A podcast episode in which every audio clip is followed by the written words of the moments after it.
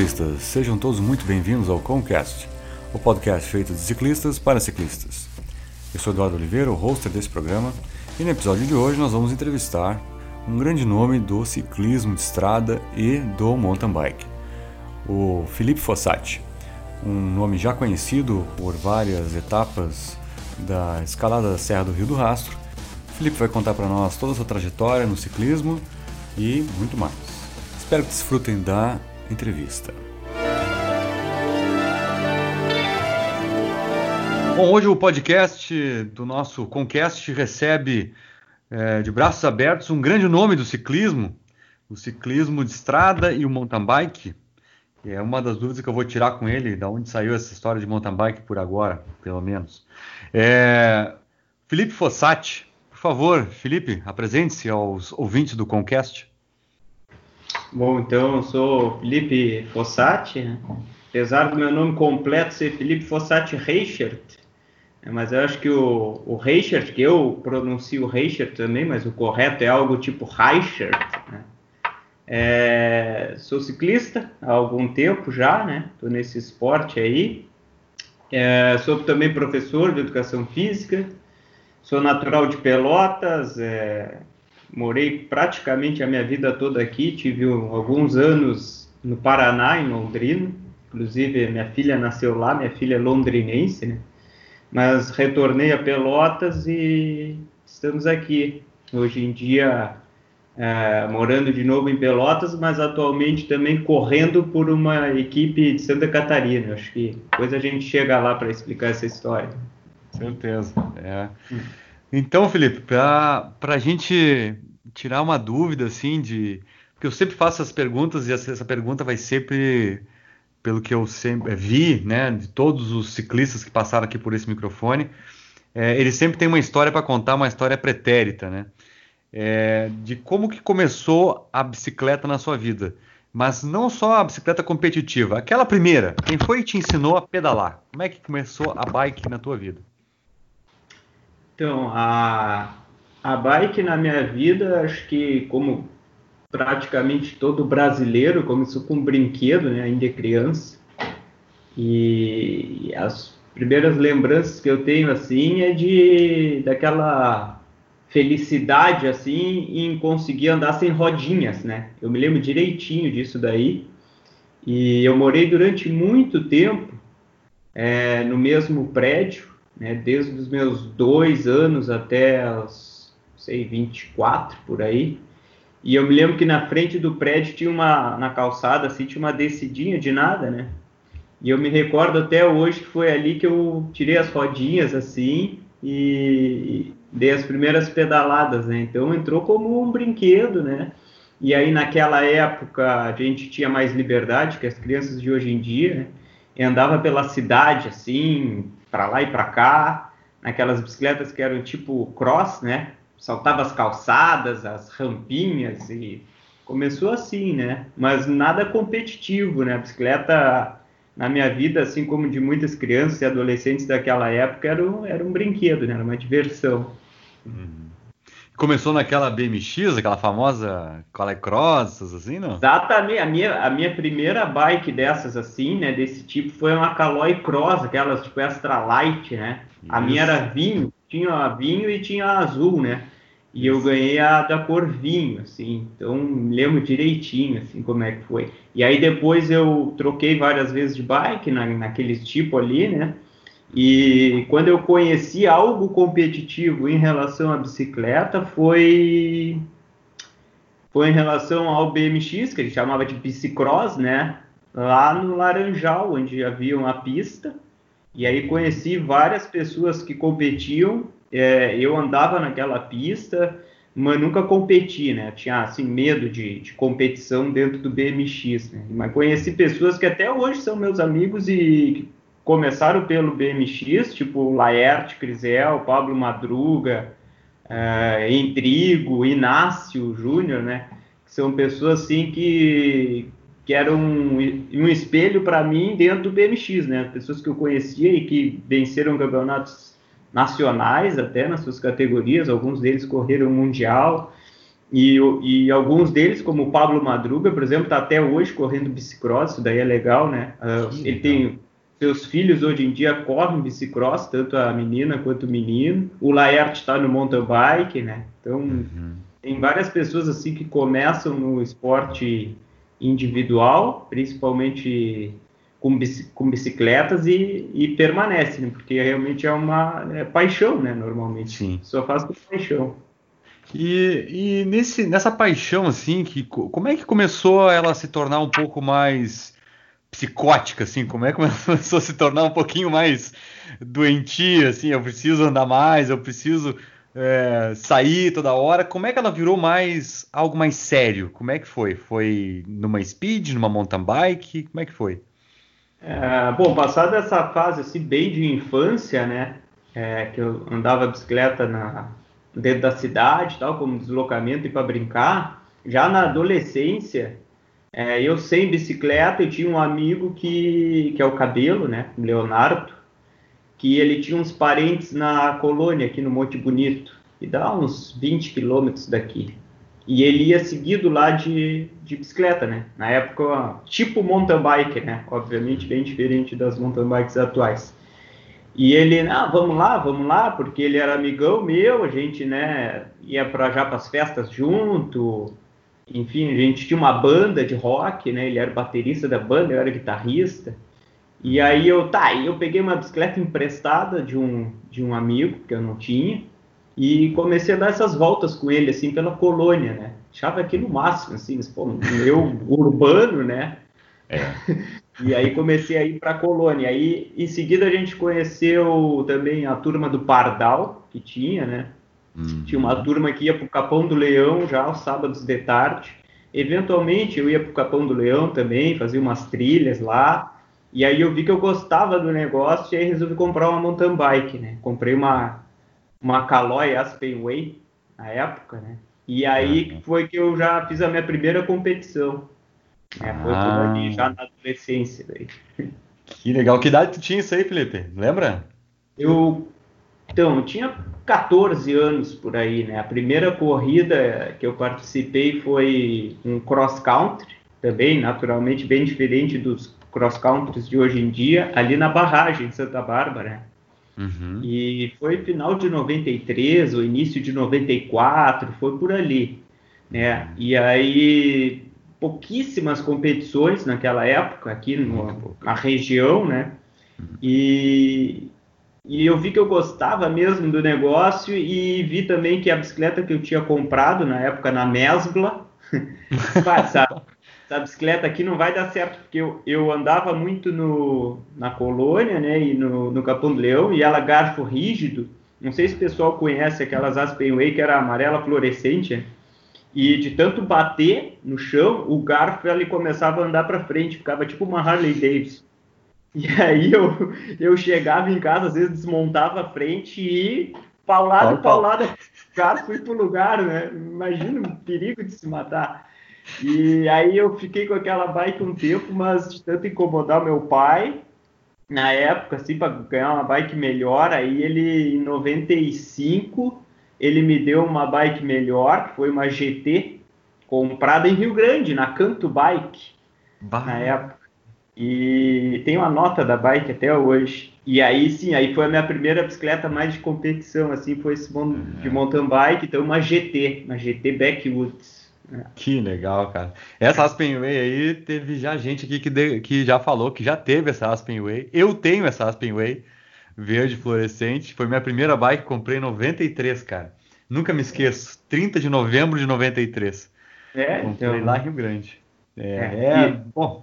Eu, eu troquei a, o garfo rígido por uma suspensão na época e uma RST 460.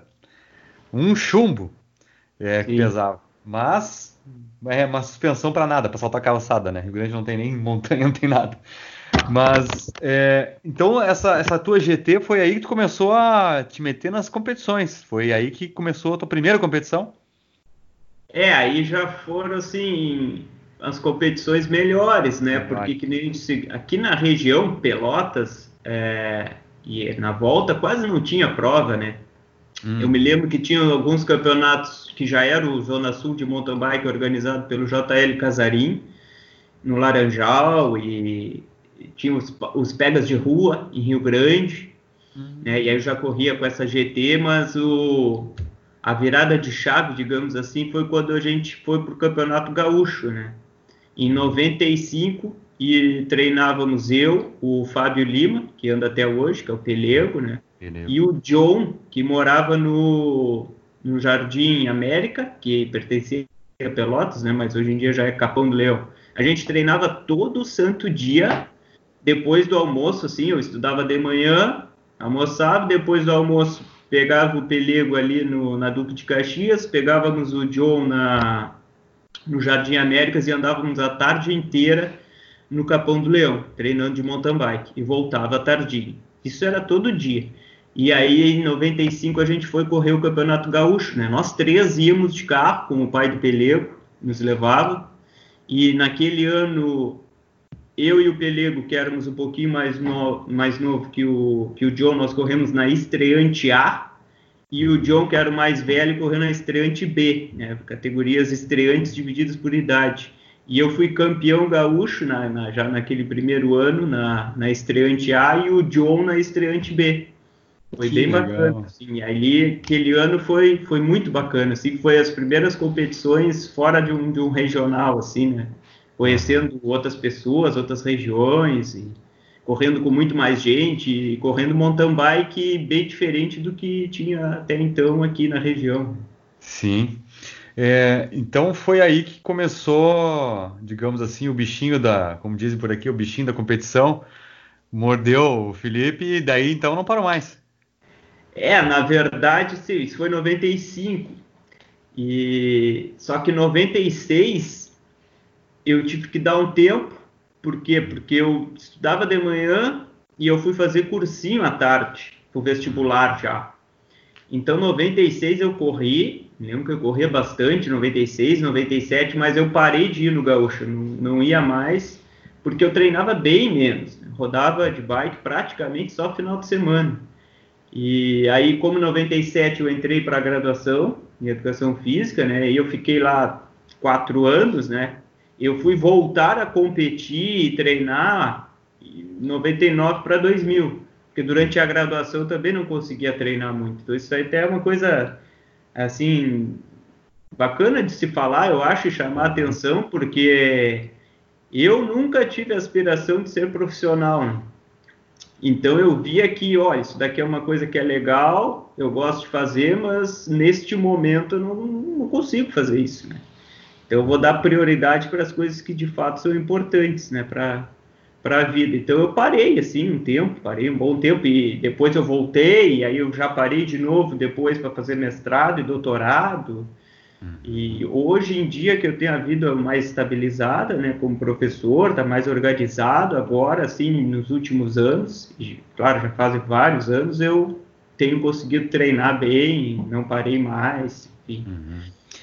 É, isso que está tá nos contando, Felipe, é, é, bem interessante, porque muitas das vezes tem jovens, né, eu, eu dou aula para adolescentes, 14, 15, 16 anos, que estão, de repente, gostam de um esporte, não precisa ser só o ciclismo, né? E ficam naquela, naquela dúvida de que se eu vou ah, investir na carreira de atleta, não vou investir.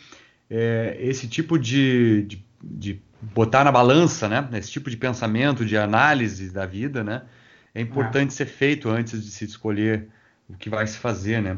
Mas saber que gosta desse esporte e que poderá usufruir como tu estás usufruindo, assim como eu também passei por uma história parecida com a tua, é, já é um motivo para que esses, esses, esses, jovens que estão no, na bike não desestimulem. A graduação ela tira muito tempo, realmente é um momento que acaba bastante com um pouco do esporte nosso, né?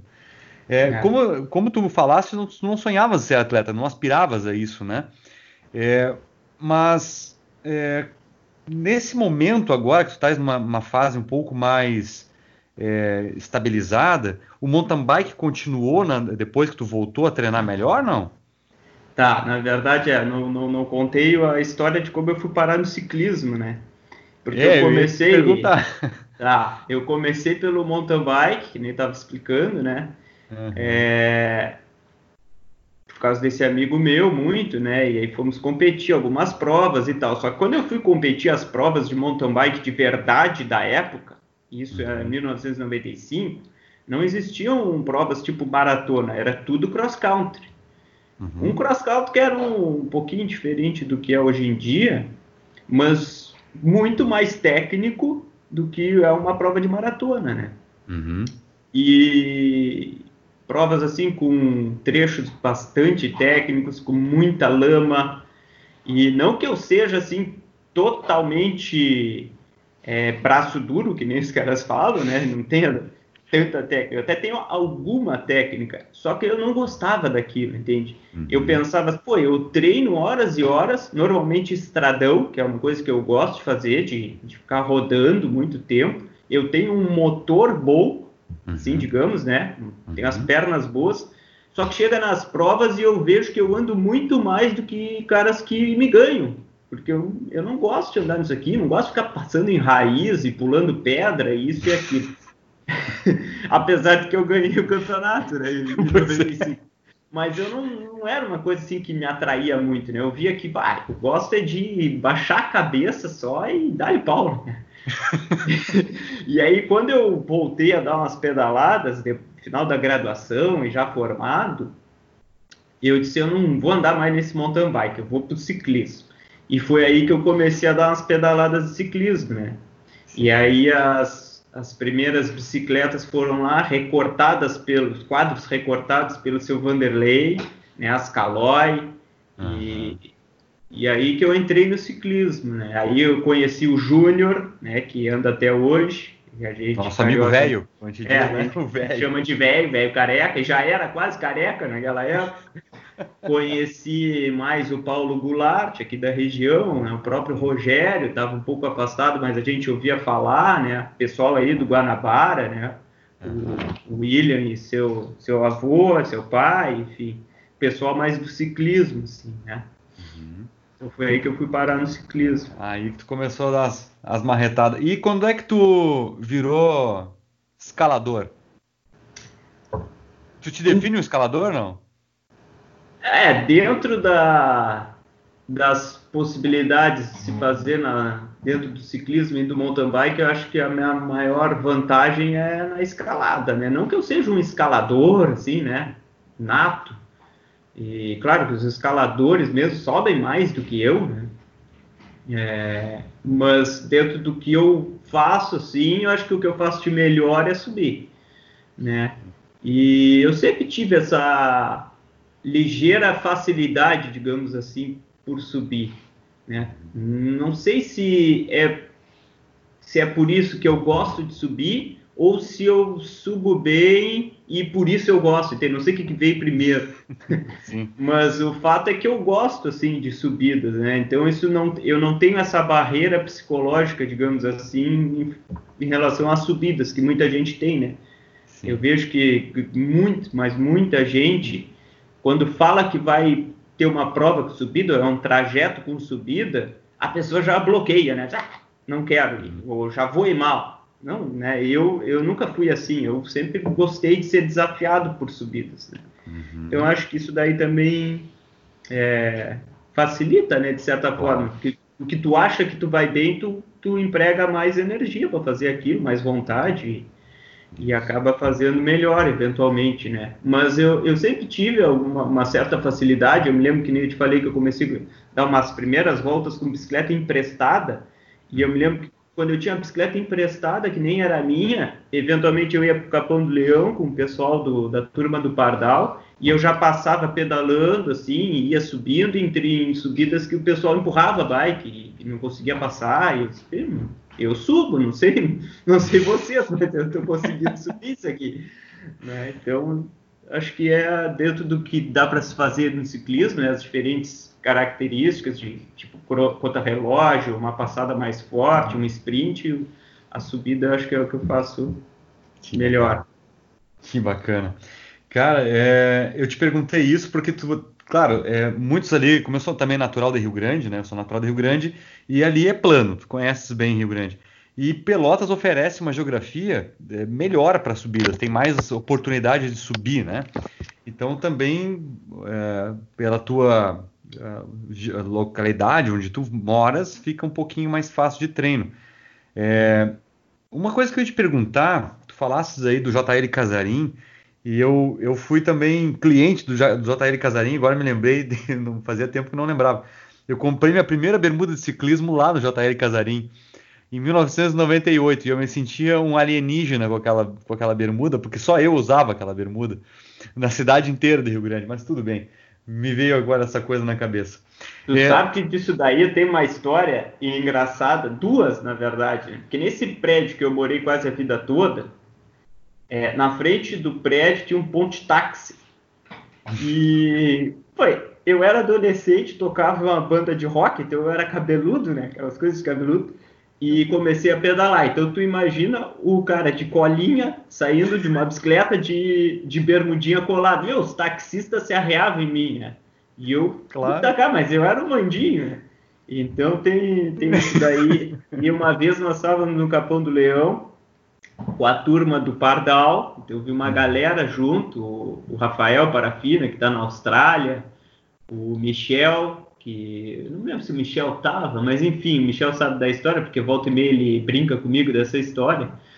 E, e nós estávamos chegando na rua principal, aquela do Capão do Leão, que é a tem o um calçamento ali, a gente sempre parava na padaria ali para o meu famoso tomar o guaraná e, e comer a recheada. Assim. Recheada.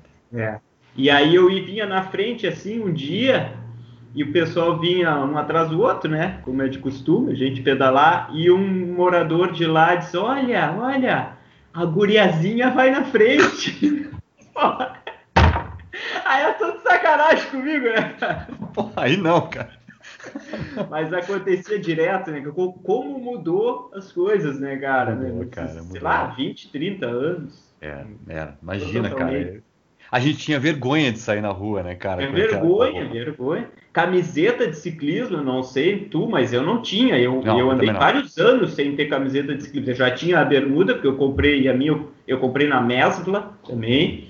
E mas camiseta de ciclismo a gente não tinha acesso, né? Era difícil, assim, não era em qualquer lugar que se encontrava. Então, eu andei muitos anos, assim, era a bermuda de ciclismo em pochete, né? Onde levava pochete. as coisas para para ah. fazer um remendo, alguma coisa se precisasse. Né? Uhum. Ah, que tempo! Nossa! É. é. E me diz uma coisa, cara. É, a gente, a gente quando começa a dar essas primeiras pedaladas e começa a entrar em campeonatos e começa a ver os caras com camisetinhas, digamos, de, de equipe e tal, é, fica, digamos assim, nós, quando eu digo nós, é quando estamos começando, né? É, começa a pensar assim, cara, eu, eu gostaria de participar de uma equipe. É, no, no teu caso, como é que foi a, a, a, entrada numa equipe de ciclismo? A tua primeira equipe de ciclismo, como é que foi? Sabe que também, de novo, são características, eu acho, da nossa região, assim, né? Que culturalmente é muito fraca em relação a, a ciclismo e mountain bike até, né? Do ponto de vista mais de competição mais séria, assim, né? Coisas mais, mais robustas do esporte. E durante muito tempo eu corri sem ter nada de equipe e nem se ligava assim direito que, né, coisas de equipe, né? Uhum. Porque não era da minha realidade isso. E quando o Lisandro assumiu, o Lisandro da Nobre Bicicletas assumiu a loja que era do falecido, né, pai dele e tal, e, e uma vez eu passei lá rapidamente, assim, para pegar um, não lembro o que da loja, aí ele, falei com ele, assim, um minuto, segui meu treino, né, mas naquela época o seu Vanderlei também já estava fechando, não tinha mais a bicicletaria do seu Vanderlei, e basicamente só existia a Nobre Bicicletas em Pelotas. E aí aos poucos, de tanto ir lá e tal, fui conhecendo mais o Lisandro, e o Lisandro já com a, como proprietário da loja e tal, e nós já amigos, assim, né? É, começamos aí em algumas provas juntos. E aí eu ganhei a edição dos 100 km de Barra do Ribeiro uma vez, foi 2000 e... Não tenho certeza se foi 2006, 2006, por aí, 2005.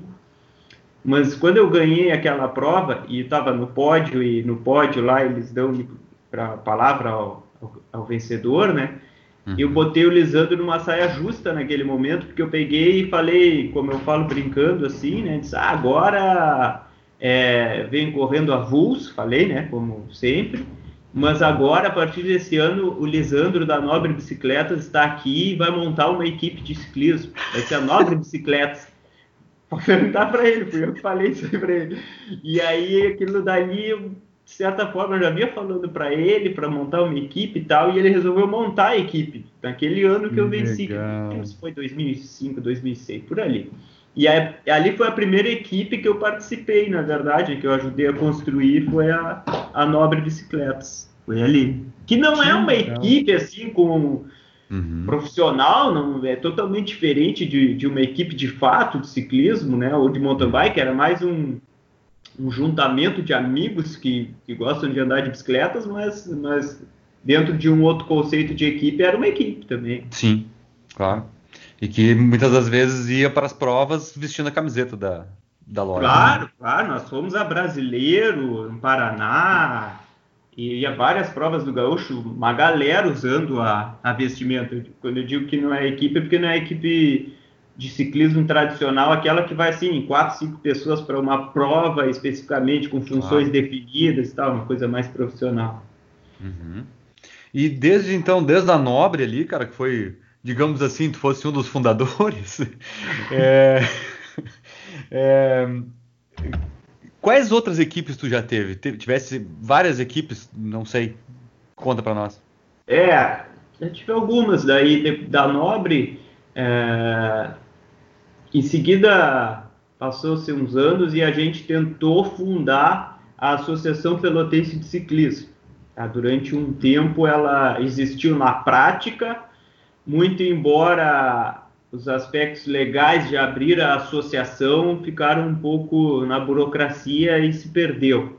Tá? Mas a gente correu daí já pela APC, que era a Associação Pelotense de Ciclismo, num formato mais já de ciclismo um pouquinho profissional, assim. Então tínhamos ali quatro, cinco, seis pessoas que íamos nas provas, aí já ciclismo de, de estrada, né? Corremos várias etapas do Gaúcho, é, corremos as 500 milhas no Uruguai. pela APC eu fui campeão gaúcho na elite daí de ciclismo em 2012. Né? Então foi, foi uma equipe que de, passando a Nobre, na verdade eu ainda corria com a Nobre, assim, era tudo meio, meio junto, né? Uhum. Aí depois da Associação Pelotense de Ciclismo, eu fui correr na Focus. Porque quando eu ganhei em 2012 na Elite o, o ciclismo, o Alexandre, que é o proprietário da Focus, uma empresa de assessoria e cobrança de, de Caxias, me convidou, que ele estava montando uma equipe, e aí fui correr na Focus. E aí ficamos lá dois anos, foi o tempo que durou a Focus. Uhum. Da Focus eu passei para a Apuana, e aí corri na Apuana um ano, Apuana que existe até hoje, né? Uhum. E da Apuana eu saltei para SMV Vacaria, SMV Race de Vacaria, do Guilherme Corso, todo o pessoal lá de Vacaria, uhum. e onde eu corri meus dois últimos anos de gaúcho. E também ganhei os dois últimos anos na Elite, que eu corri o, o Gaúcho, eu ganhei. Foi 2017 e 2018 já. E aí, 2019, no final de 2018 para início de 2019, tanto eu quanto a Rafaela, é, a namorada, né? Uhum. É, a gente já estava assim com uma proposta de para 2019 fazer coisas diferentes, né? A gente não estava mais a fim de correr gaúcho, é, a gente queria experimentar provas novas, enfim. E aí eu fiz um contato com o Maninho, que é o irmão do proprietário da Bike Point, para ver se ele me arrumava uma equipe de ciclismo para eu correr por Santa Catarina. Porque uhum. basicamente em Rio Grande do Sul, muito poucas possibilidades e estava complicado, assim, nada, nada que pudesse me ofertar me iria me preencher naquele momento, assim, né? Uhum. Então eu acabei caindo depois lá dentro da Bike Point, meio que por acaso, que é onde eu corro até hoje. Eu posso uhum. também contar direitinho a história da Bike Point, como é que foi. Que é por maior... favor, por favor, então, a bike, contar. A Bike Point foi o seguinte, né? eu fiz esse contato com o Maninho que era a pessoa que eu conhecia das provas, né? Claro. Maninho foi técnico da seleção brasileira de categorias de base muito tempo, então eu encontrava ele 500 milhas do Uruguai, eventualmente ele vinha correr alguma prova aqui no Sul, conhecia já o Maninho. Aí mandei essa mensagem para o Maninho sobre uma possível equipe Santa Catarina, né, para eu correr. E aí ele respondeu assim, ah, Felipe, o, o meu irmão quer falar contigo. O irmão dele é o proprietário da, da Bike Point. E passa teu número aí. Aí passei o número. E lá um dia, o, o Augusto me ligou, que é o proprietário da Bike Point, dizendo assim: Olha, Felipe, eu tenho uma, uma proposta para ti. Eu sei que tu te conheço um pouco, conhecia muito pouco ele, assim, né? Uhum. Uh, e a gente está precisando de um atleta para a loja e queria ver se tu representaria a loja. Só tem uma coisa, eu sei que tu gosta muito de speed, só que a gente precisa de um cara para correr mais mountain bike. Uhum. E aí eu. Solta a raiz de novo. é. Aí eu pensei, né? Tá, porque o que ele estava me oferecendo são coisas que nem profissional hoje em dia no Brasil recebe, entende? Então aí eu disse para ele, claro, né? Tipo, vamos ver, vamos, vamos, vamos ver isso daí. E assim, não que ele estaria me proibindo de correr provas de ciclismo, mas o foco da loja seria um cara para correr mountain bike, né? E, e, uma das coisas que eu teria que fazer era ajudar ele no letap, porque ele, o proprietário da loja, estaria fazendo o letap naquele ano, seria ano passado, né? Então, ele ia me ajudar a ir competir no mountain bike e eu ia ajudar ele a competir no letap. Eu ia de gregário para ele no letap. Uhum. Acabou que né, eu corri várias provas pela loja, claro, ano passado, né? Mountain bike, corri algumas de ciclismo e ele não treinou, não foi no letap. um cara assim, nota mil. E assim, só que o cara, ele, ele como tem a empresa que tem, né?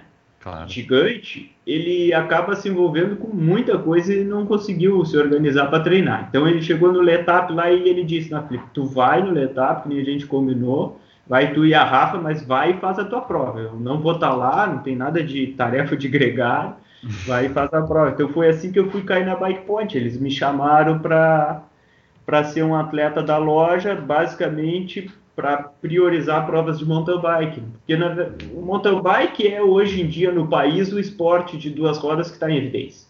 É, então ele quer um cara, queria um cara para ter na vitrine de provas de mountain bike, né? E aí eu disse para ele, claro, eu tenho as minhas limitações no mountain bike, né? Se me botar na elite para correr um cross country com, com um Avancini, né? Eu vai largada na bandeirada já, não tenho como mas no maratona dá. E aí ele disse, não, então vai nos, nos maratona, até onde der. E foi assim. Que, que legal, cara. Não, eu não tinha noção que tinha sido assim, cara. Foi, e acho que muita gente que vai nos ouvir também não, não, não sabia. Bem é, interessante. Eu nunca, eu nunca, pedi nada assim para a Bikepod, nem imaginava, porque a Bikepod sempre teve a equipe dos meninos, né? Do, do, uhum. Da gurizada jovem do Brasil, que são os melhores do Brasil. Ele pegava, né, e fazia um trabalho bacana, o, o, o Gustavo, né, que é o Maninho, só que eles estavam acabando com a equipe naquele ano, conta de vários fatores, e aí eles queriam uma pessoa assim para representar a loja, e aí é. acharam que o meu perfil se enquadraria, já me conhecia e tal. Claro. Inclusive até o Vinícius Voigt, que correu na, pela Bike Point, se não me falha a memória em Criciúma. Eu pelo menos vi umas fotos dele no pódio com a camiseta da Bike Point. Sim, é, isso. É, e me, me, me, conta uma coisa, cara. É, no aspecto de, de, provas que tu já andou é, por aí, pode falar Brasil, Uruguai ou algum outro país que tu tenhas ido competir. É, qual, é, qual é aquela prova que tu te lembra assim, pensa assim, nossa, essa prova é top. Essa prova é, foi a mais bem organizada, a prova hum, com melhor assessoria dentro do, do, ali do, do staff. Qual foi a prova que te deixou, ficou na memória para ti? Olha, tem Tem muitas provas, várias, né, é, tem muitas provas que deixam muitas marcas diferentes, marcas na gente, né? E durante muito tempo a gente corria basicamente provas organizadas por federações, né? Não tinha as, as provas de organizadores particulares, né? Uh, e de um tempo para cá isso tem mudado bastante, né? As federações estão um pouco largando de mão, não sei bem né, qual é a proposta, a política das federações, mas a gente nota um, um crescimento absurdo de, de, de, provas de organizadores de coisas privadas, né, em comparação ao que era algum tempo atrás. Uh, tem muitas provas, as mais antigas, obviamente, organizadas por federações que que marcaram, né? Como ciclista, eu acho que todo ciclista gosta de provas por etapas, né? Então eu corri as duas últimas edições da Volta do Rio Grande do Sul, né? A Volta Internacional do Rio Grande do Sul, provas muito, muito legais. São provas assim, claro, guardadas as proporções, mas são provas que se assemelham às provas por etapas na, na Europa, né? Então a gente ali naquela uma semana que a gente fica, a gente fica vivendo uma vida de, de ciclista profissional. É, para mim, que sou amadora, é uma coisa muito, muito legal. Andar dentro de um pelotão, carro de apoio, comissários e, e toda a função de hotel, é muito bacana, né? Eu corri as duas últimas edições, peguei o fim do, do, ciclismo nacional, né? Corri no Paraná, essa volta do Paraná também, corri a volta de Santa Catarina, ah, então essas provas assim marcaram bastante, né? Agora, as provas mais recentes que eu tenho corrido, por exemplo, no mountain bike, organizadas pelo, por, por várias é, empresas, né? Uhum. São muito bem organizadas. É um evento, né? Antigamente a gente ia para uma prova, hoje em dia a gente vai para um evento. E isso daí eu acho que está plantando uma sementinha e que a gente vai colher frutos, bons frutos, né? Mas ali na frente, porque é muito bacana. As provas que a gente correu, por exemplo, ano passado na em Santa Catarina do de mountain bike, são provas que está botando mil pessoas, Nossa. mil pessoas numa prova. E, os, e o pessoal é, é, é inteligente o suficiente para botar uma categoria que é não competição. Então tem muita gente que vai, faz o percurso, é um percurso bonito, desafiador, com apoio, e só que não é competição, porque tem muita gente que anda de bicicleta e não gosta do aspecto competitivo. Uhum. Então, nessa categoria aí é quase 500 pessoas. Então, são 500 pessoas que vão para uma competição mesmo, e são outras 500 que vão para fazer o percurso, onde pessoas vão estar competindo, mas elas ali não estão competindo. Então, tem essas provas assim também me chamado muita atenção, é muito bem organizado. É um evento, tu não vai só para a prova, tem, tem diversos stands de diferentes produtos. É, tem, tem questões de, de, culinária envolvida, tem questões de peças de bike, stands de empresas de peças de bike, tem de tudo, né? então é muito legal, muito legal. É, tu, como tu estás me contando, é, eu, parece que eu estou visualizando uma, uma, dois eventos que eu fui, eu tive a oportunidade de, em 2016, é, ficar três meses, fazer um curso pelo meu trabalho na, em Portugal, e eu fiquei três meses lá uma licença capacitação, e eu participei de dois Gran Fondo. É, um Gran Fondo do Douro é, e um Gran Fondo do Parque Nacional Peneda Gerês. Todos eles organizados por uma mesma empresa chamada Bike Service. É, o que eu percebi é, lá é que esse aspecto que tu estás narrando aqui, que a maior parte dos eventos estão sendo tomados por empresas que fazem eventos. Né? Uhum. Então, uma empresa, a Bike Service, é uma empresa que faz granfondos e outros tipos de, de eventos. Agora, a Federação Portuguesa, por exemplo, lá só se mete em categorias, em, em eventos que mexam com categorias de base, é, campeonato nacional é, e só. Não organiza mais nada. É, isso parece ser uma tendência que está acontecendo, só que aqui no Brasil parece que está ficando um pouco mais invasivo quando eu digo invasivo, é, as empresas estão entrando dentro da federação, ou seja, a federação parece que chancela os eventos que as associa associações ou empresas estão organizando. Parece que é tá se vamos, vou botar bem entre aspas, assim, né, para que nós, nós podemos, possamos entender, é, é, a privatização da, da federação. Me parece isso. É, eu vejo que a gente não tem clareza, mesmo quem é de dentro do esporte, eu me considero uma pessoa de dentro do esporte, a gente não tem clareza exatamente assim, da, da, qual é a atual política de, das federações, da própria CBC, né?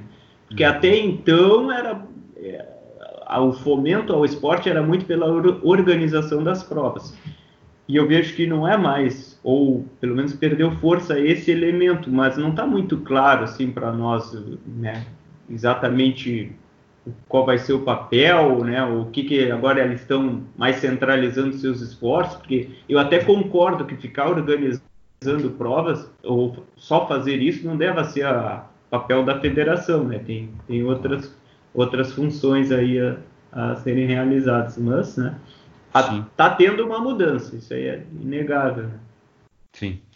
Felipe, para a gente fechar essa parte de competições, eu queria te fazer uma última pergunta se eu já te perguntei a respeito da melhor prova, da melhor organização, e aqui, qual foi aquela prova que te deixou, digamos, com a língua no asfalto? Aquela que foi dura, aquela que, assim, que as tuas pernas pediram para descolar do corpo?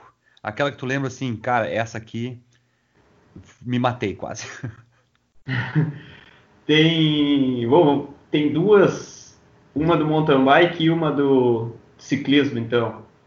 Tá. Ah, no mountain bike em 2000 e... Ah, sou ruim de data, né? Acho que foi 2007. Eu correndo pela seleção gaúcha, uma prova por etapas em Santa Catarina. Então, mountain bike por etapas em Santa Catarina. Era os Jogos Rota da, Rota da Natureza, que era uma prova onde eles convidavam os melhores de cada estado do Brasil para estar tá lá presente. E eu me lembro que numa determinada etapa faltando, sei lá, uns 15, 20 quilômetros, como diz por aí, desligar o disjuntor, né? Mas desligar o disjuntor de, um, assim, ó, de uma forma que não, não, conseguia, mal conseguia chegar, né? Deu aquela hipoglicemia assim é. violenta, né? Então essa prova aí eu me lembro que passei por maus bocados para conseguir terminar ela, essa etapa.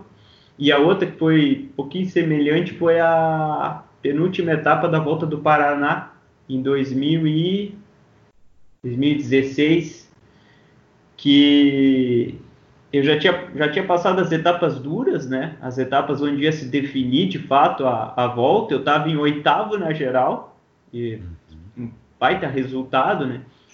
E aí nós tínhamos essa etapa que ia ser 200 quilômetros, mas apesar da distância, assim, tipo, era plana, era uma prova que a gente sabia que não ia mudar em nada a classificação.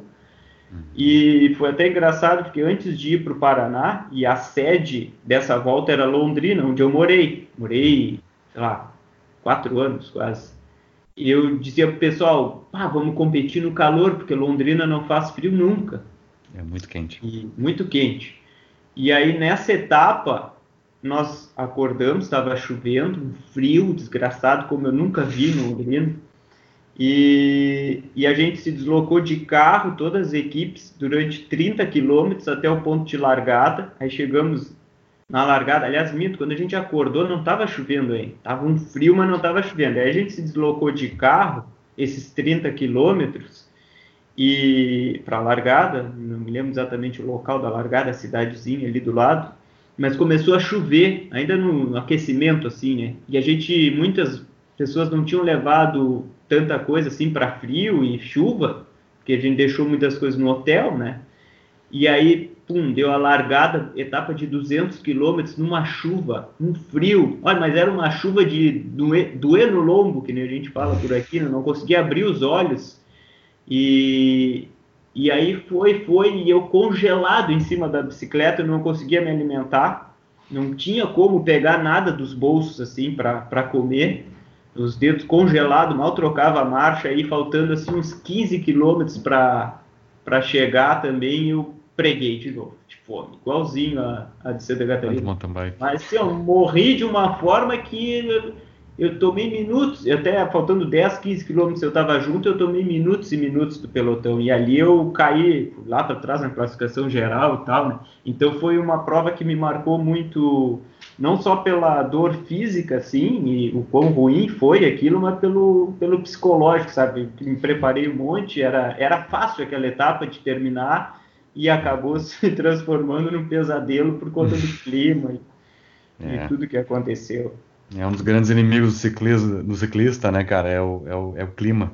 Não é. tem muito. Não tem muita chance. Ele vem e dá-lhe mesmo. É. É, cara, eu, como é que tu planeja teu treinamento? É, tu, tá, tu treina muito mais hoje road ou mountain bike? Que que tu tá, como é que tu tá te dividindo entre as modalidades? Porque eu, eu vejo às vezes tu treina, treina uh, asfalto, né? Tu treina speed.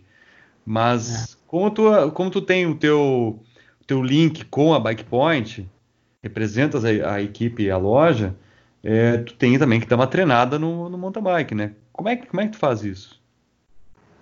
É, eu treino muito ciclismo de estrada ainda, continuo, mas eu ando aí uma ou duas vezes por semana no máximo da mountain bike. Então, pelo menos uma vez por semana eu, eu dou uma rodada na mountain bike. Eu acho que importante é alguns aspectos mais específicos da modalidade, né?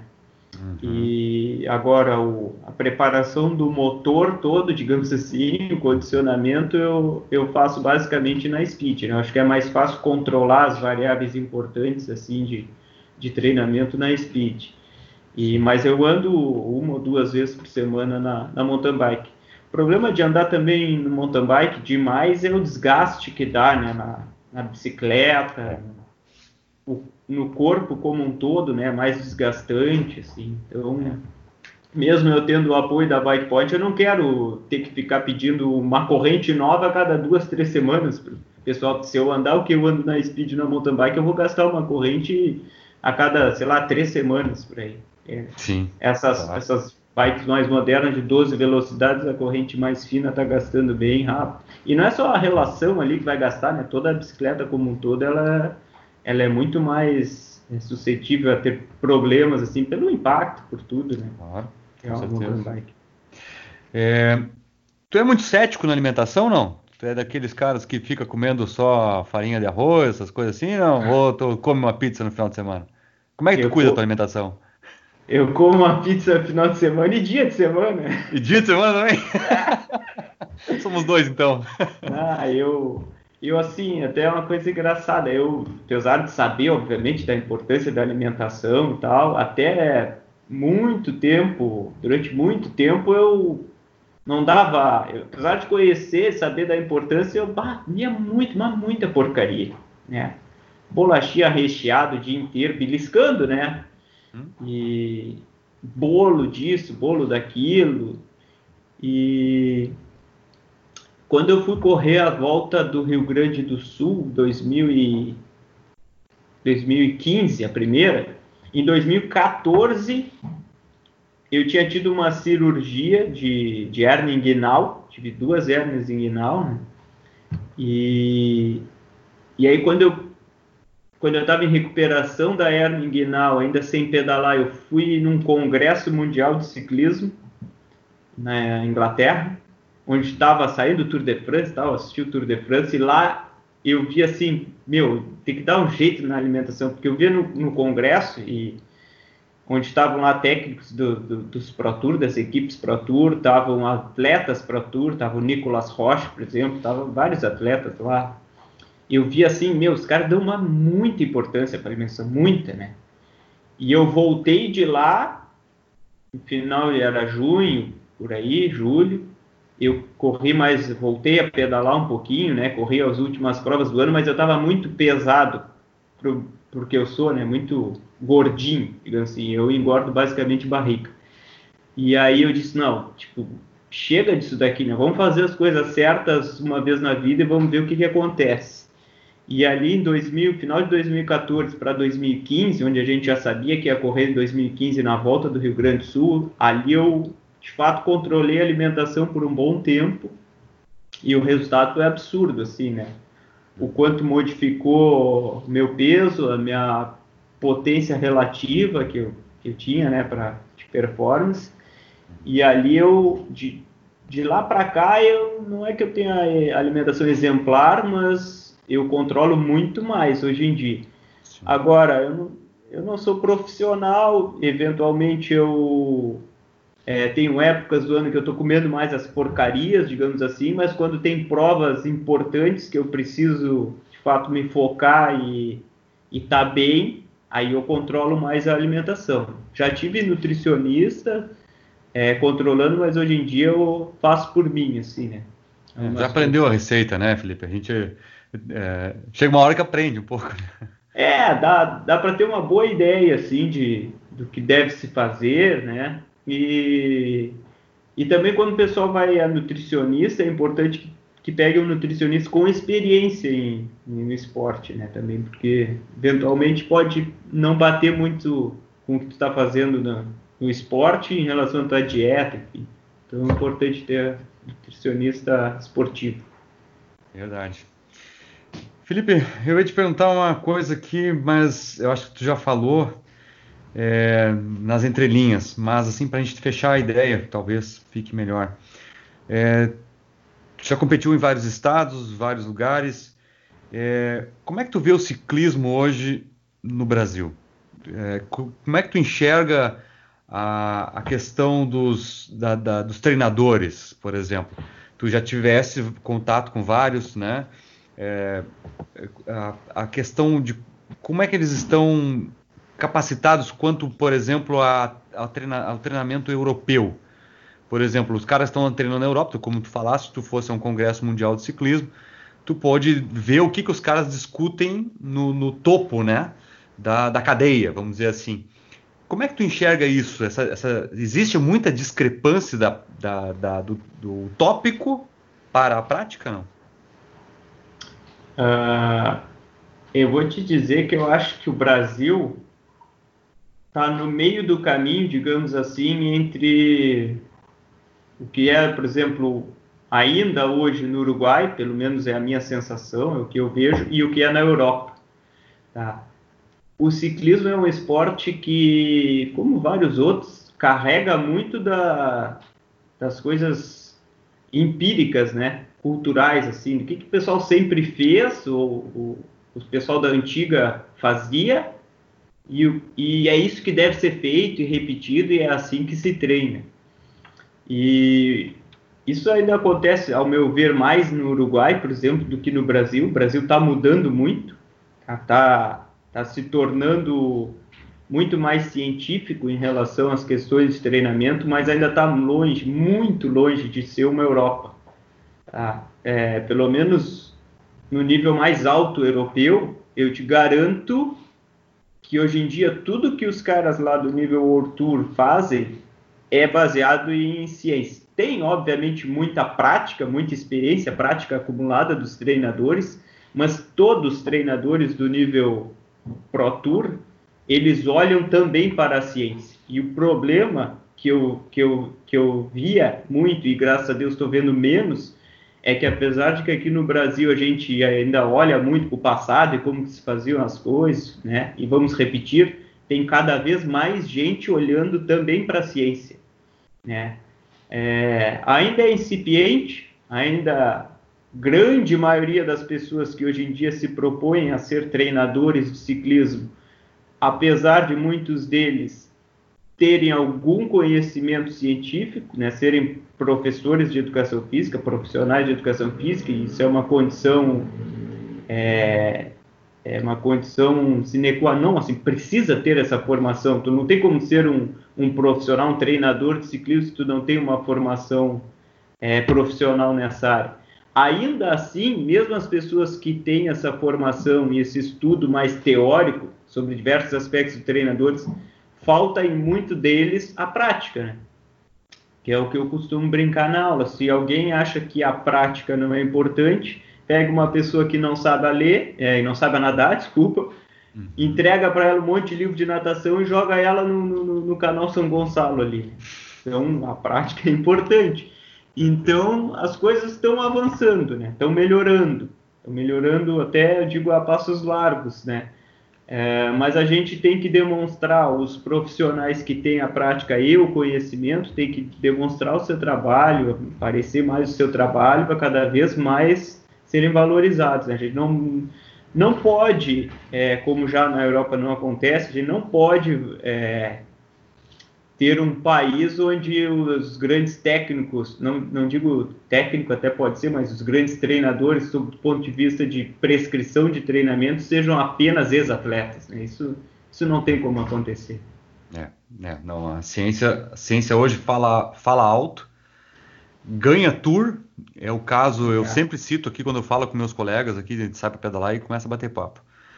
Cara, Chris Froome, ele tem um grande, um grande treinador, ele tem uma condição física exemplar, mas ele fica olhando para a cabeça lá para baixo com aqueles watts dele lá, cara.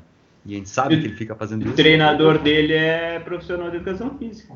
E é um profissional de educação física e ele sabe qual é a importância do, da, da, dos watts.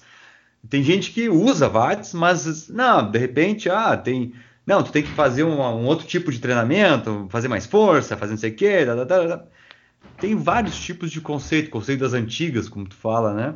É, e tudo isso realmente é algo que se deve se pensar, né? De, de, de inovação, a questão da inovação, né? Uhum. Felipe, eu vou te perguntar um negócio que eu tenho curiosidade para todos que eu entrevisto. Quantas bikes passaram pela tua mão? Várias.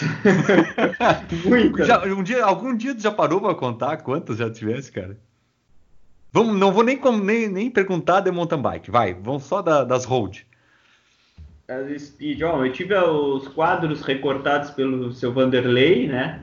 É, sei lá, uns dois ou três eu acho que eu tive, aqueles verdinho com dourado, que ele fazia as pinturas uhum. dele, né? Eu me lembro que eu tive uma Alfa Mac amarela, isso lá pelo início dos anos 2000, e em seguida eu vendi pro Éder, aquele ciclista aqui de Canguçu, que é artista também pinta, não sei se ele é uma figura bem conhecida na região. E o Éder usa essa Alfamec até hoje ele tem. Que legal. Ele cara. tem umas bikes mais novas, mas ele continua com a Alfamec, inclusive com um adesivo da academia que eu tinha, que eu colei no quadro, tá lá colado no quadro até hoje. Esses dias, pelo menos, ele postou uma foto da bike e eu vi o adesivo lá. Então eu tive Alfamec, eu tive Bianchi, e tive. Pá, quem é ciclista e não teve uma GTS? Eu tive duas GTS. Uhum. Eu, aí eu tive Giant. Eu tive duas. É, duas Specialized, duas Tarmacs.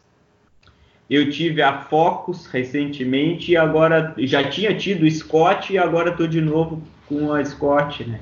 Com uhum. apoio da, da própria Bike Point. Claro. Já tive muita bike.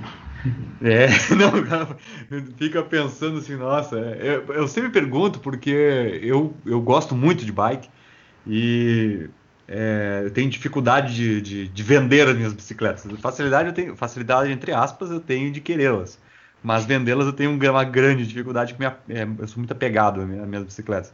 Mas tu que tens uma história de, de, de competição muito grande, como eu entrevistei o Américo Batistella, o Américo que teve, teve mais de 50 mountain bikes. Isso é certo que ele teve. Porque ele, metade ele quebrou, ele falou. Metade ele quebrou, outra metade ele entortou. Então, coisas que vai, vão acontecendo, né? E sabe como é que é, né? O brick das bikes sempre vão acontecendo. Tu sabe que o Américo Batistella, é, quando eu corri esse campeonato de 1995, o gaúcho no mountain bike, e eu corri na estreante, era o meu primeiro ano indo a provas daquele tipo, né, num gaúcho, o Américo Batistella era referência na elite. Ele, não sei se ganhou aquele ano ou se ele não ganhou, ele ficou ali entre os primeiros. E ele era um cara que eu olhava assim e dizia: pá, o cara é profissional, olha lá o Américo Batistella. E eu falei isso daí para ele, né? Se conhece? Esse ano, aliás, a única prova de mountain bike que eu corri esse ano foi a organizada por ele. Ali, ah, aqui em Santa Maria, ali no Recanto Maestro, né? Exatamente. Nós, isso. Eu, te, eu me lembro de ter te visto ali. Eu é participei daquela, daquela prova. Muito, muito dura, nossa. É. Muito dura mesmo. É, nós estamos chegando por fim aqui do nosso bate-papo, assim, e eu, bah, tá muito legal. Mas eu tenho que te perguntar uns negócios aqui, cara, que é, é para aquele guri, aquela, aquele piazinho, aquela moça, aquela mulher, digamos assim, que quer começar a praticar o ciclismo, tá? Quer, quer começar a andar de bike. É, ou seja, encontrando o pessoal no pelotão do Trevo em Rio Grande, encontrando um grupo de uma loja da Bike Point, seja como for. O que, que tu acha que precisaria esse, esse público que come, quer começar a pedalar? Qual é o conselho que o Felipe daria para eles? Uh, bom, primeiro eu acho que tem que cuidar, né? Hoje em dia o andar de bicicleta, porque que nem estava falando meu histórico, quando eu era pequeno, criança e tipo, a idade da minha filha, 11 anos, eu fico imaginando, imagina deixar ela hoje ficar andando de bicicleta por aí. Não, não tem mais como, né? Então, hoje em dia o aspecto de segurança é importante, né? Tu tem que ter uma certa habilidade, noção do que tu estás fazendo, né?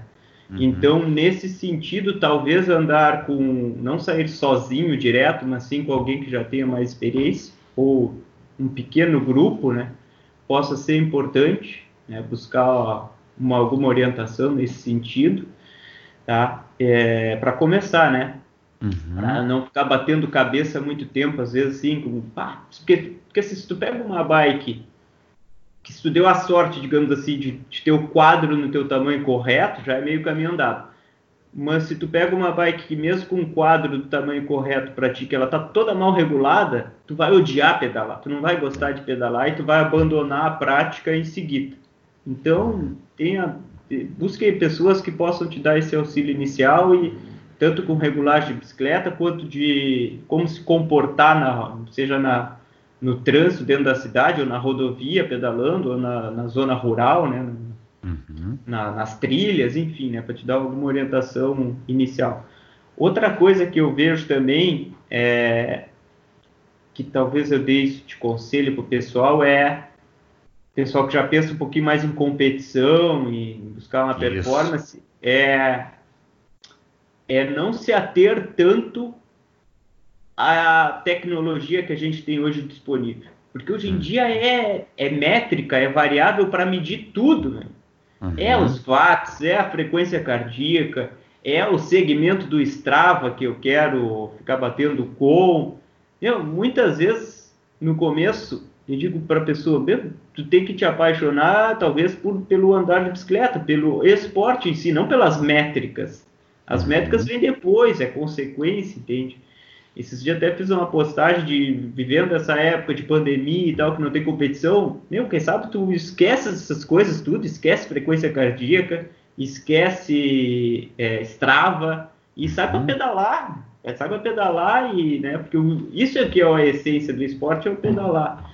Então, talvez esse seja um conselho assim, escuta o teu corpo muitas vezes, vai te ensinar muito mais sobre treinamento, muitas vezes, né, do que uma planilha que vem pronta de alguém que às vezes nem te conhece, nunca te avaliou direito, não Sim. sabe o que tu faz no dia a dia, não sabe o que tu faz. Bom, tu vai treinar duas, três horas, só que tu tem outras 20, 22 horas do dia que tu tá fazendo outras coisas, e essa pessoa nem sabe o que tu tá fazendo, não te conhece, né? Então, escuta mais o teu corpo, né? É, tenta se apaixonar pela essência do negócio, que é o pedalar em si, né? É o é o, tu ir numa descida, é tu ir numa subida, tu fazer uma curva, é passar por uma trilha, e aí não tem métrica que, que vai ser mais importante do que as sensações que tu tem ali nesse, nesses momentos. Isso, é. é eu perguntei isso também para o Rafa, é, o nosso amigo Rafael Fernandes, que também já vai, logo, logo vai estar tá aí o podcast dele. É, e ele falou exatamente a mesma coisa que tu. É, Apaixone-se pela bicicleta para depois pensar em competir. É, falou né, mais ou menos no mesmo caminho, né? Esquece um pouco essas coisas de, de métricas e, Sim. anda de bike. As pessoas querem também muito coisa assim, ah, tô fazendo o treino certo ou errado? Mas, na verdade não tem treino certo ou errado, né? Tipo, uhum. calma, né? Calma. E assim, muitas vezes no início, quando tu tá começando no esporte, o que menos tem que te preocupar é assim, se teu intervalado que tu tá fazendo tá certinho, se é o melhor do mundo para ti naquele momento. Não, cara, calma, tu vai experienciar algumas coisas em cima da bike. A própria Rafaela, que é minha namorada, que obviamente eu oriento ela, todo esse ano praticamente a prescrição, digamos assim, de treino para ela é sai para andar, né? Eu obviamente conheço a rotina de vida dela, eu controlo um pouco assim o tempo que ela anda, mas não tem tido nada de treinamento intervalado, é, tu tem que andar sempre nessa faixa de batimento, não. Aliás, muitas vezes ela nem usa a frequência cardíaca nos treinos. E tá aí, tá andando, tá andando bem, né? Porque, porque o principal para ela, ela entendeu que é o pedalar, é o gostar de fazer aquilo dali. Não interessa claro. o resto. Claro. É, essa época aí que nós estamos vivendo hoje, né, Felipe? É, a gente está com essa, infelizmente, essa pandemia e esse nosso, no, nosso projeto Conquest nasceu nesse momento assim bastante delicado para o mundo inteiro, né? É, nós que gostamos de sair da rua, né? Gostamos de pedalar na rua, pegar o ar fresco, sair nas trilhas. É, estamos muitas vezes limitados, às vezes no início, muitas vezes nos sentimos limitados a, a sair para esses locais. É, depois que essa pandemia passar, porque ela vai passar, né? esse isolamento social que está começando já a abrir, as provas de mountain bike, por exemplo, vão começar a voltar. As provas de ciclismo, né? O SEI já começou a dar datas, né, para os tours e tudo mais. É, tu tens junto com a tua com a tua equipe, o apoio da loja, já tens uma, alguma ideia do que, que pode vir a aparecer? O que, que tu tens de ideia de competição? A gente tinha já montado, claro, o cronograma de provas para esse ano, que seria uhum. bem diferente já do ano anterior. A proposta para esse ano seria correr menos provas, mas correr provas mais, é, não sei se mais importantes, mas assim que, que dessem ainda mais visibilidade. Né? Eu ia correr algumas provas mais assim lá para cima do Brasil, né? Mas a nível uhum. nacional. E agora é uma incógnita, né? Até porque a gente não sabe se todas as provas que a gente tinha planejado se vão se manter ou não. Né? O, por exemplo, tinha uma prova de ciclismo que seria a primeira no Brasil a ser realizada nessas de estilo de, de, de grão fundo, né? O organizador particular, empresa, que era o, o Route, que ia ser em Santa Catarina, uma prova por etapas, eles já colocaram para 2021 né? O LETAP, que é outra prova excelente de, de organização, muito bacana. Claro que o custo é elevado para participar dessas provas, né? Mas é uma organização totalmente diferente de uma prova de, de, de federação, né? É como eu Sim. falei, é um evento, né? um mega evento, aliás. A princípio está mantida, então é uma prova de ciclismo que eu vou. Outra de ciclismo que eu devo ir ao Campeonato Nacional, né? Então, estava planejado de eu ir tanto no maratona quanto no, no ciclismo.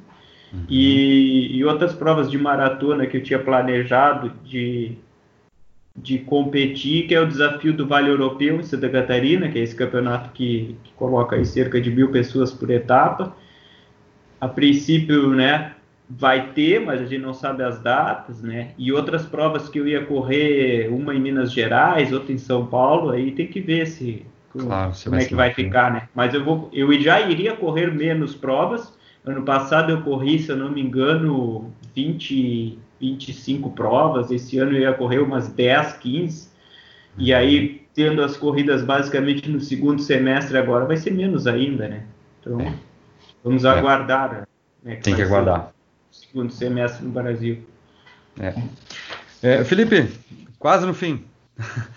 É, cara, eu perguntei para alguns é, que passaram aqui pelo nosso microfone qual foi o grande ensinamento que para ti tu conseguiu extrair ou, está, ou, estás ainda, digamos assim, extraindo, né? Porque, né, digamos assim, estamos no meio da nossa vivência, né? É, qual é grande, os grandes ensinamentos ou o maior ensinamento que tu aprendeu na tua vida de atleta que tu pode transferir para a tua vida pessoal? Hum. Ah, boa pergunta, né?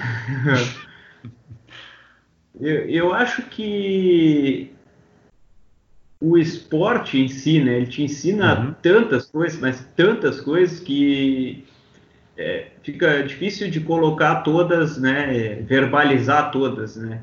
Se a gente fosse talvez anotando no dia a dia as coisas que ele que ele vai te ensinando, ficaria mais fácil, né?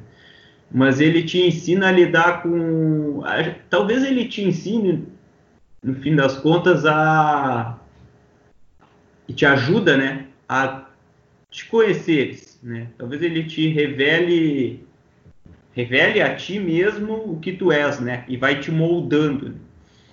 Talvez seja por aí, né? E vai, de certa forma, o que acontece dentro do esporte muitas vezes acontece também fora do esporte.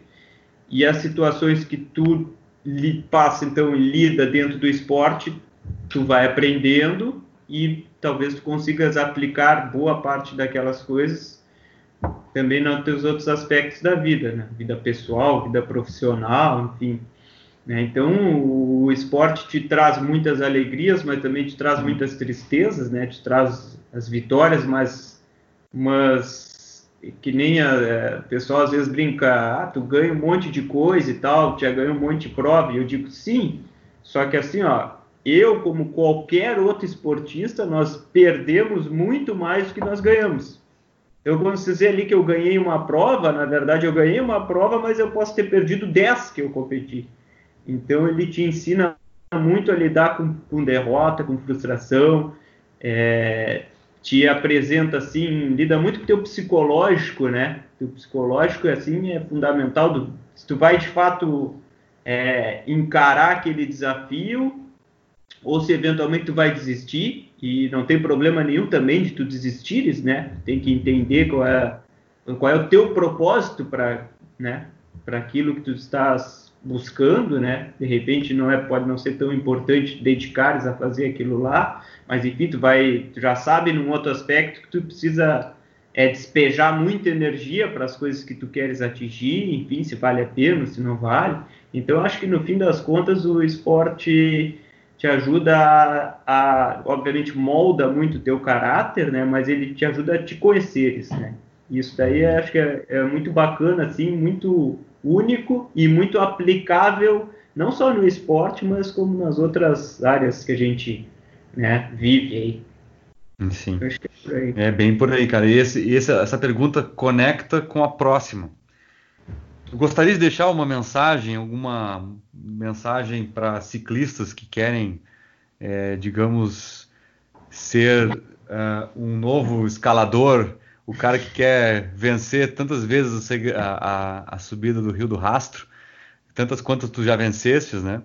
É, qual é aquela mensagem que tu gostaria de deixar para esses jovens? Eu acho que a, a principal ou uma delas talvez, seja não viver o sonho de outras pessoas, né? Tipo, esquece o que os outros falam de ti muitas vezes, ou do que tu tem que fazer, ou que tu não tem que fazer. É, busca sempre internamente exatamente as coisas que tu queres fazer, as coisas que te deixam feliz. Tá? Não vai pelos outros, né? Não, não, não tente buscar objetivos para te satisfazer ou mostrar para os outros o que tu pode o que tu não pode fazer, né? É, busca busca o preenchimento, digamos assim, das tuas aspirações, né? E busca fazer sempre as coisas na vida que tu gostas, né? Então, se tu realmente gosta de pedalar, seja um ciclismo, motorbike, seja um downhill, seja trilha, busca e vai fazer isso que com certeza você vai acabar fazendo bem feito, porque tudo que a gente gosta, a gente né, se empenha para fazer, que nem a gente já comentou, não sei se eu subo bem porque eu subo bem ou porque eu já gostava, ou porque eu sempre gostei de subir, eu, é uma coisa que eu me sentia desafiado, de certa forma, pelas subidas e não amedrontado pela subida e, e, e busco sempre melhorar nesse, nesse aspecto na, na subida. Ao contrário, por exemplo, se bota ah, no sprint, meu, eu não, não é, eu não gosto de sprintar. Então, se me dissesse, ah, vou fazer um treinamento de sprint para melhorar, tudo bem, eu vou fazer, vou melhorar, mas eu não, não, não me preenche, aquilo não me faz feliz. Talvez não me faça feliz e não me preencha porque de fato eu sou ruim naquilo. Entende? Eu nunca vou ser muito bom. Então eu não vou investir minha energia naquilo lá. Então, nesse sentido, eu acho que as pessoas têm que ah, encontrar o que de fato elas gostam, o que, que elas se sentem desafiadas e motivadas para ficar fazendo e vai fazer aquilo ali, né? não interessa o que os outros estão pensando, falando e etc, etc. Busque ah. internamente né? o Isso. que te motiva. Que legal, Felipe. Bah, bacana mesmo essa mensagem. Essa mensagem, tua mensagem corrobora com tantas outras que de vários outros atletas que tiveram aqui. E, e é isso. Eu acho que o ciclismo é isso realmente. É, é aquela motivação interna. Tu resumisse em palavras o que realmente é. A motivação interna, a felicidade. E a bike é isso, né? Ela, ela, ela traz isso para nós. É, não está no script, mas eu vou te fazer uma pergunta que todo mundo está querendo saber. Cara, qual é o, revela, qual é o segredo de ganhar tantas vezes a subida do Rio do Rastro? Vai! eu, sabe que assim, ó, é, todo mundo fala, e eu falo também, e subida, obviamente, é muito condicionamento cardiovascular, potência aeróbica e tal, e, e o outro lado também é baixo peso, né? Tu tem que baixar o peso em ti e na bike. E então é por aí. E, e esse de baixar o peso é importante para subidas tipo Rio do Rastro. Isso daí que às vezes as pessoas não, né, não, não, não querem acreditar tanto nisso, porque, por exemplo, eventualmente está treinando aqui na estrada para Canguçu. Estrada para Canguçu é e desce, para quem não conhece, subidas de, de 1, 2 quilômetros, no máximo 3, a 5, 6% de inclinação. Essas subidas, embora os caras mais pesados eh, vão ter um pouquinho mais de dificuldade do que os caras mais leves, mas não é tão importante ser muito leve para subidas desse tipo. Só que se tu vai no Rio do Rastro, que é uma subida que é, sei lá, dá 17 quilômetros de serra, né? Os últimos 4, 5 quilômetros é 10% e não baixa nunca disso, é 10% ou mais a inclinação, tu vai estar tá andando a dependendo da pessoa, vai estar andando a 10 por hora ali. Ali é importante ser, ser leve. Né? Então, é sofrer, é gostar de sofrer, se ajustar na bike, uma coisa que eu constantemente estou tentando modificar também a posição na bike para ficar mais, mais confortável ou menos doloroso de, de subir. É as coisas que, que muitas, muitas pessoas sabem o que tem que fazer, mas muitas pessoas no, no, fim não quer passar por isso, né? As pessoas só querem chegar lá em cima em primeiro, mas tudo que tem que fazer para chegar lá em cima em primeiro, às vezes as pessoas não estão tão dispostas assim a, a passar, o que é normal, natural, de cada um, né? Mas tem que ter umas sofridas aí antes. Sim, Cuidar da dieta. Com certeza, não pode meter a pizza, né? Toda Sabe hora. que esse ano, esse ano, agora em março, eu perdi, né? Eu fiquei em quarto, eu não ganhei. E eu fiquei muito bravo, sim, comigo mesmo, né? Porque sempre é de março, para mim, é mais complicado porque a gente vem de férias, né? E nas férias eu chutei o balde dessa vez. A Rafaela disse fim do ano tava bem pesadinho, barriguinha.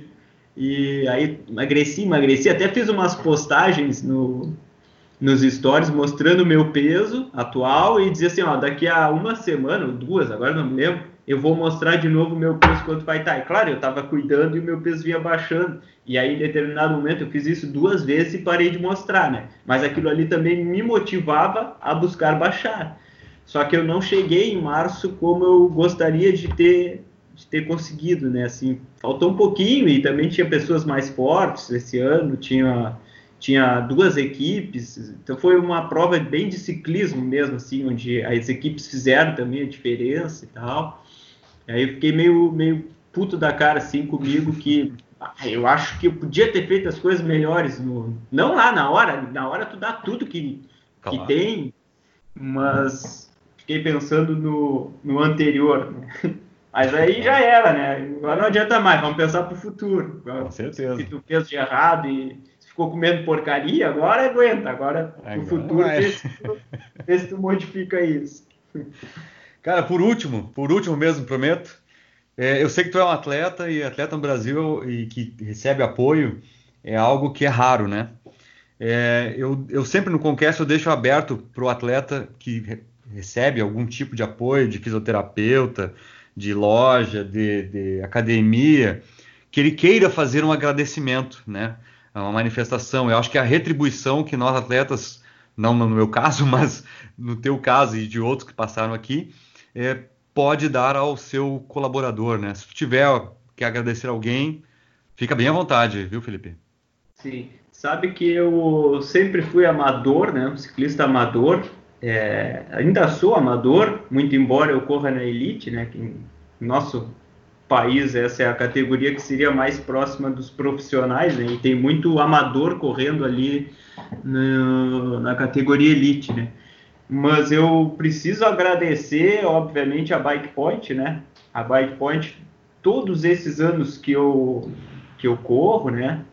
É, foi disparada a loja que a empresa que mais me apoiou e, e o engraçado, eu pedi apoio para tanta gente, para tanta empresa, assim, e é uma situação tão chata, assim, às vezes tu, tu mandar um currículo para uma empresa ou tu falar com alguém meio que parece que está pedindo pinico, né? E, e, e, tantos nãos, né? E muitas vezes é não porque de fato a empresa, a pessoa não, não consegue ajudar ou não, não pode ajudar. E a Bike Point do nada, tipo, eu nunca pedi nada para a Bike Point, eles eles têm dado esse apoio que não só para mim, aí já entrou a Rafaela na jogada e, e a gente participou de provas que até então a gente não conhecia e outras que a gente nunca iria se a gente não tivesse o apoio da Bike Point. Então, agradecer a eles que eh, né, têm nos dado esse apoio incondicional. Uh, a Solifes, que é uma empresa também de Santa Catarina, que começou com o seu creme lá, Chamois, é aquele creme antiatrito que os ciclistas Atrito. usam. É. Uhum. Ah, recentemente também tu tem nos enviado vários produtos para a gente testar, para a gente dar feedback para eles. Então, a Solifes também está nos dando algum apoio, mas é, recentemente, né? E tem uma empresa bacana que nos que também através da Bike Point a gente conheceu, tanto a Solives quanto essa outra, que é a Go Bikewear, que é uma, uma, empresa também catarinense de roupas casuais de bicicleta, de camisetas. Né? Então tem umas camisetas bem bacanas, eles já nos presentearam em mais de uma vez com várias camisetas. Não sei se pessoal já viu, tem, tem eventualmente eu posto alguma coisa no, no, no, Instagram, tem uma camiseta do Serra do Rio do Rastro, por exemplo, tem uma branca e uma preta, e tem uma foto eu e a Rafa vestindo aquela camiseta, é, tem umas camisetas bem bacanas. Então, agradecer esses apoiadores aí e, e, e, outras empresas que apoiam outros atletas também na minha condição, né? Acho que a gente tem que, de certa forma, também é, dar um retorno para essas empresas quanto consumidores, entende? Claro. Por exemplo, tem muita marca, das vezes, da mesma coisa internacional, que a gente tende a achar que é melhor, mas muitas vezes não é. Tá? Então, tendo uma empresa nacional que apoia ciclistas e atletas nacionais da, da, sua região, da sua localidade, acho que é legal, de certa forma, a gente estar tá dando um retorno para eles, né? Experimentando os produtos e por aí vai. Com certeza.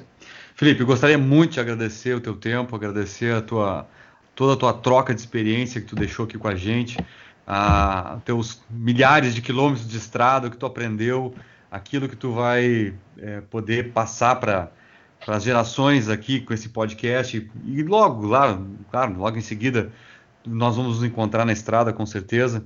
É, muito obrigado. O Conquest é um projeto que visa aproximar os ciclistas entre si, né? Mostrar um lado diferente do Felipe Fossati, né? Que não só lá no pódio, o cara olha só lá o pódio, ah, pá, Felipe tá lá, né? Cara, quem é o Felipe, né? Então esse lado de mostrar o Felipe que ele não, que ele foi, ele é, foi uma pessoa normal como todos, né? Que gostou de bike desde a primeira bikezinha da Caloi Cross e que tá aí hoje, né? Com um, um currículo, né, de certa forma, é admirável. É admirável todo o trabalho que tu tens. Muito obrigado, meu, pelo, pelo teu tempo e que seja apenas a primeira vez que tu estejas aqui com a gente. Sempre convidados, a hora que tu quiser, manda um áudio que a gente insere num podcast nosso aí. Obrigado, Felipe. Eu que agradeço aí, parabéns pelo trabalho também. Essa questão de podcast, que também é uma coisa que lá fora, né, internacionalmente, tem tá muito em alta, assim, eu, eu escuto muito podcasts, né? E muito bacana ter um podcast nacional hoje em dia abordando ciclismo. Então, parabéns aí pelo trabalho. Obrigado, cara. Obrigadão. Até a próxima. Tudo de bom. Valeu. Que grande entrevista nos concedeu o Felipe Fossati. O grande Fossati. É, de antemão, gostaria muito de agradecer a todos os patrocinadores e apoiadores que já passaram por seus tiveram seus nomes aqui postados, né, por, pelos vários atletas que nos é, engrandeceram pela sua presença, seu depoimento. Vanessa Ruda, é, Sérgio, Sérgio Cruz, Márcio Lopes, uh, Rafael Fernandes, todos aqueles que tiveram, não quero me esquecer de ninguém, mas todos aqueles que recebem o apoio obrigado em nome do Concast, obrigado em nome de todos os atletas que tiveram, têm e tiveram apoio para engrandecer o esporte do ciclismo ou do mountain bike. Tá? É, o esporte brasileiro ganha com isso tudo. É, espero que tenham gostado, espero que tenham desfrutado da entrevista. É, até uma próxima oportunidade. E nunca se esqueçam, é, não há overtraining para o Concast.